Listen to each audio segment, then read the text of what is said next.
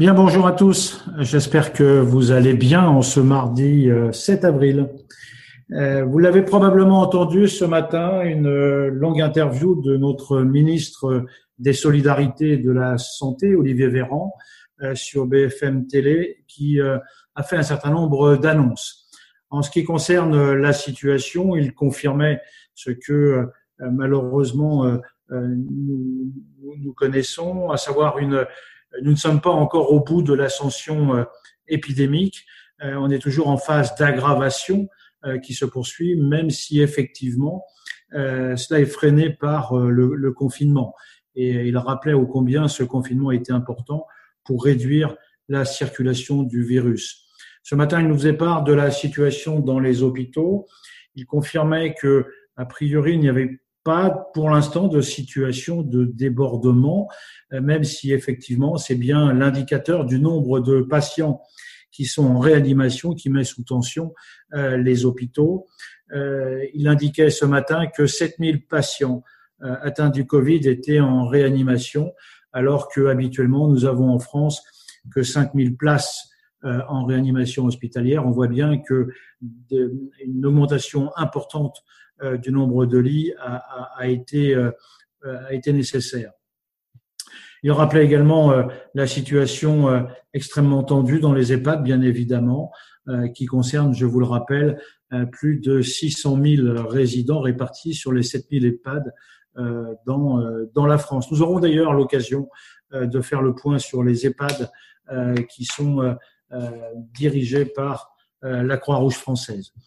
Euh, en ce qui concerne le confinement, le ministre nous a rappelé que pour l'instant, le confinement était prévu jusqu'au 15 avril.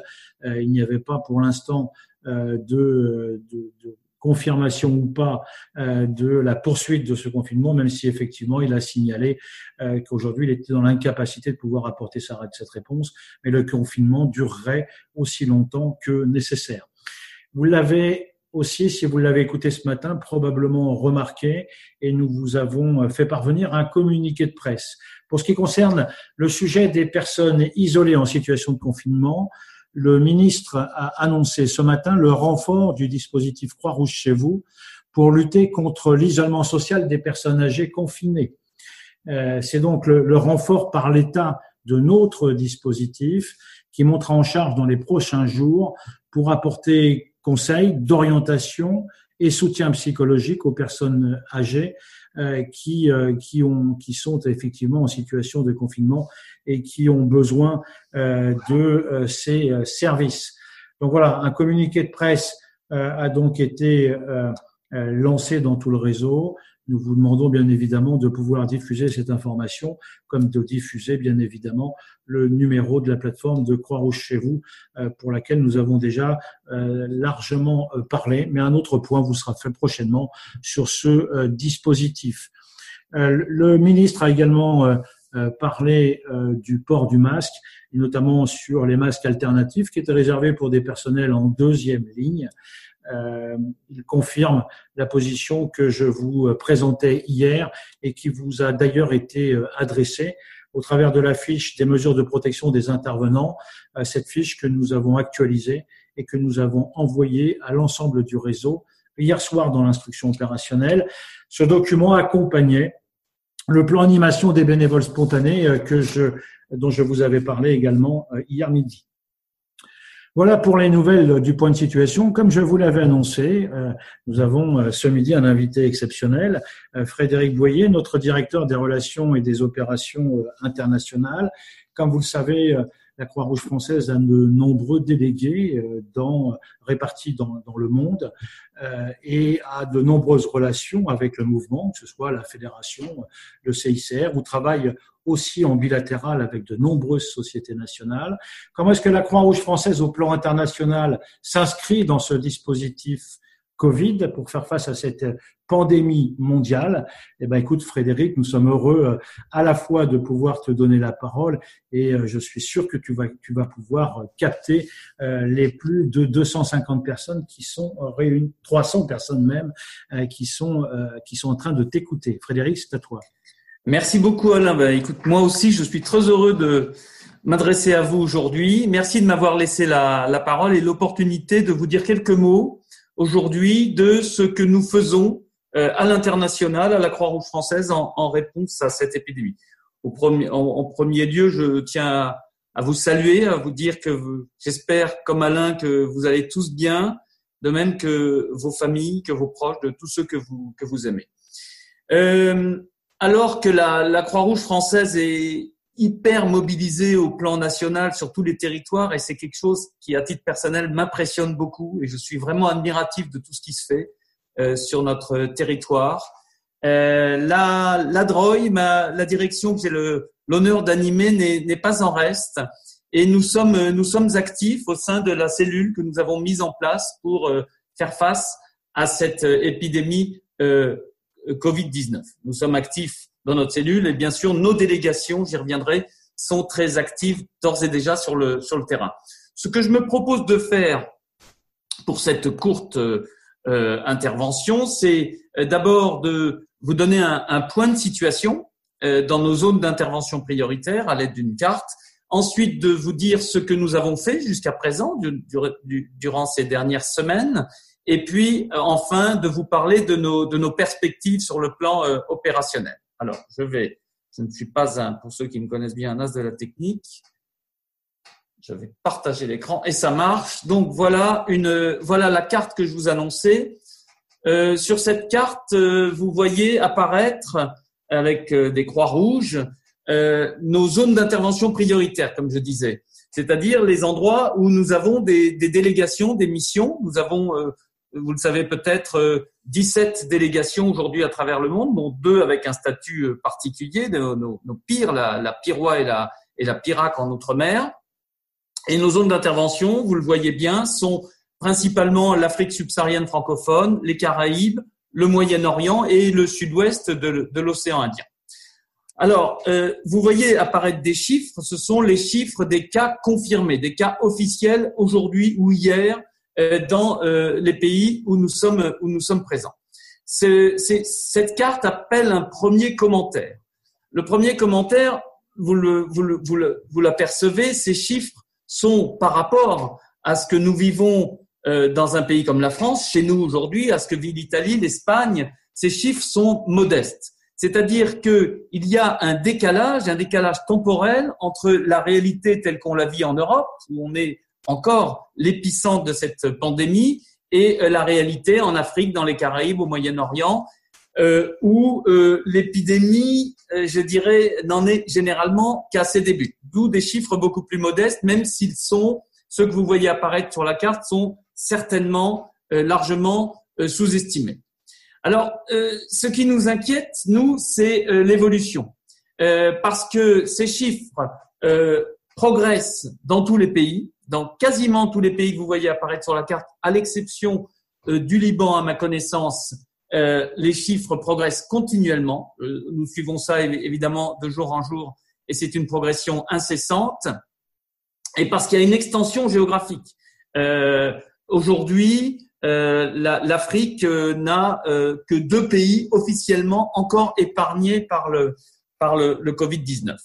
Alors cette inquiétude dont je vous parlais, elle est, elle est liée à, à deux choses. D'abord la, la possibilité ou la probabilité d'une flambée épidémique. Bon, si je prends si je prends l'Afrique subsaharienne francophone, je ne suis pas épidémiologiste, mais j'en fréquente heureusement, euh, et j'avais euh, et non des moindres, j'étais euh, il y a quelques jours en, en, contact avec le professeur Bricker qui disait, je lui disais, mais est-ce que tu penses que ça va flamber en Afrique? Il dit, difficile à dire, c'est probable, ça n'est pas certain. Il y a plein d'incertitudes, on le sait bien sur cette épidémie, mais euh, il est à craindre qu'il y ait une flambée épidémique sur un continent comme l'Afrique. Et alors donc cette flambée en, soi nous inquiète, et je dirais aussi et surtout euh, les caractéristiques des contextes où cette flambée se produirait. Euh, je vais mettre, si vous le, voulez bien, un, focus sur le, continent africain. Je pourrais dire la même chose d'un pays comme Haïti, par exemple l'Afrique, la, euh, face à une épidémie comme ça, euh, a des atouts. L'Afrique s'est bougée. Les, les, les, gouvernements ont agi plutôt plus vite pour certains d'entre eux que, que, dans nos pays européens. il y a des initiatives citoyennes, des initiatives locales. Un des atouts de, de ce continent, c'est sa jeunesse, sa structure démographique. Du point de vue de l'épidémie, c'est important. Dans certains pays, on a l'habitude d'épidémie, donc les, les gens, les intervenants, les acteurs ont les bons réflexes. Je pense à la, à la, à la République démocratique du Congo, à la Guinée, mais elle a aussi des contraintes, des faiblesses redoutables, considérables, que, que vous connaissez bien. Euh, D'abord, la faiblesse de ces systèmes de santé. On sait qu'en Afrique, euh, l'accès aux soins est extrêmement complexe, euh, que le taux de médecins par, par, par millier d'habitants est, très faible par rapport à ce qu'il est dans nos, pays, que les structures de santé, centres de santé primaires, des centres de santé primaires aux hôpitaux sont fortement démunis, etc., etc. Donc ça, c'est une première fragilité majeure. L'autre fragilité, c'est la fragilité des États eux-mêmes. Euh, fragilité des États euh, aggravée euh, notamment dans nos zones d'intervention, je pense au Sahel, par le fait que certains sont en proie à des conflits. Euh, le Mali, le, le, le, le, Tchad, le Niger sont en proie à des conflits aujourd'hui, ce qui est un facteur aggravant.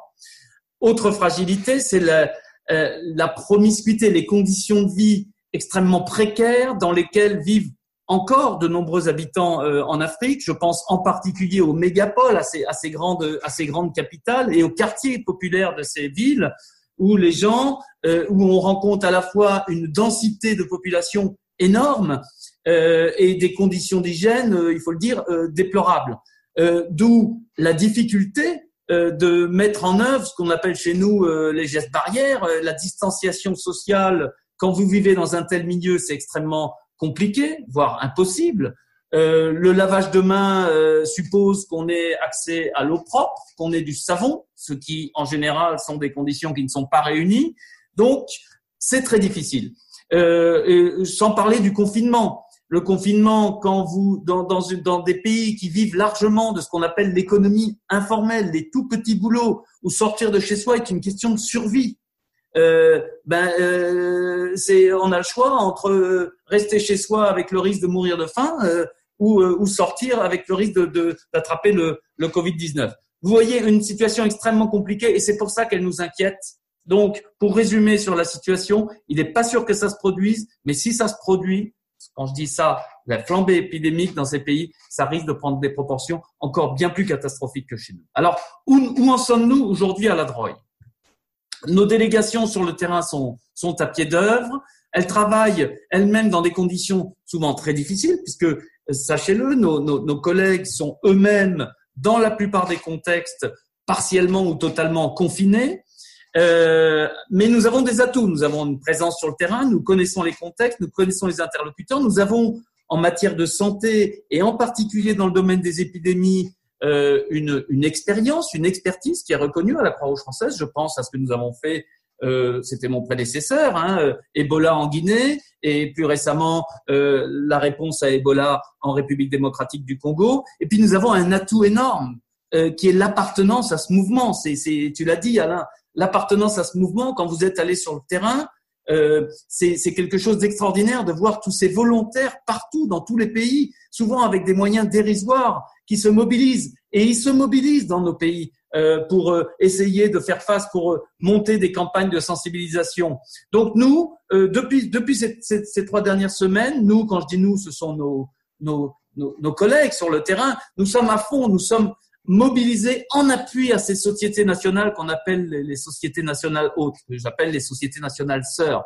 Et on les aide à former leurs volontaires, on les aide à monter des campagnes de sensibilisation du, du public, on les aide euh, parfois sur le plan financier. D'ailleurs, le, le, fonds d'urgence a, été mobilisé récemment pour leur donner des petits coups de main financiers. On les aide sur le plan RH en mettant à leur disposition, quand nous en avons, du personnel euh, qualifié sur le plan sanitaire. Euh, sur le plan matériel aussi, euh, on les aide en leur fournissant notamment des, ces fameux EPI, des masques euh, avec des achats locaux en quantité largement insuffisante du, du, du, gel pardon, hydroalcoolique fabriqué euh, souvent localement, etc., etc. Donc, nos délégations sont à, sont à pied d'œuvre et parfois ça se traduit par des projets plus ambitieux. Ça ne se traduit pas encore, mais nous montons dans certains endroits, je pense à la République démocratique du Congo, des projets de, de centres de, de triage à Kinshasa, qui est malheureusement une ville très touchée, enfin oui, euh, potentiellement très fortement touchés par l'épidémie, euh, nous nous apprêtons, avec la Croix-Rouge de République démocratique du Congo, de mettre en place des, des centres de, de triage, comme on dit, c'est-à-dire des dispositifs à l'entrée des centres de santé, à l'entrée des hôpitaux, qui permettent d'isoler les cas suspects, de les orienter vers des structures de soins adaptées et d'éviter ainsi, autant que faire se peut, la, la, de casser la chaîne de transmission. On reprend d'ailleurs euh, les, on reprendra si ce projet voit le jour les bulles euh, d'isolement que nous avons utilisées pour une autre épidémie qui heureusement est maintenant terminée dans ce pays, celle d'Ebola. Donc euh, je vais, je vais, je vais, je ne vais pas m'attarder parce que ceux qui me connaissent, notamment Alain, savent que quand je suis lancé, je risque d'abuser de mon temps. Mais ce que je tiens à vous dire, c'est que la drogue est prête, la drogue est mobilisée, la drogue est prête à s'investir et à s'engager dans la durée, sur la santé d'abord, mais aussi dans d'autres domaines, si, en fonction des besoins que nous rencontrerons et de la valeur ajoutée que nous pouvons avoir, l'eau et l'assainissement, l'hygiène, j'en parlais, le soutien psychosocial, la malnutrition, nous verrons. Mais euh, tout cela est extrêmement euh, exigeant. Nous sommes également très vigilants euh, sur le plan de la sécurité et de la santé de nos équipes.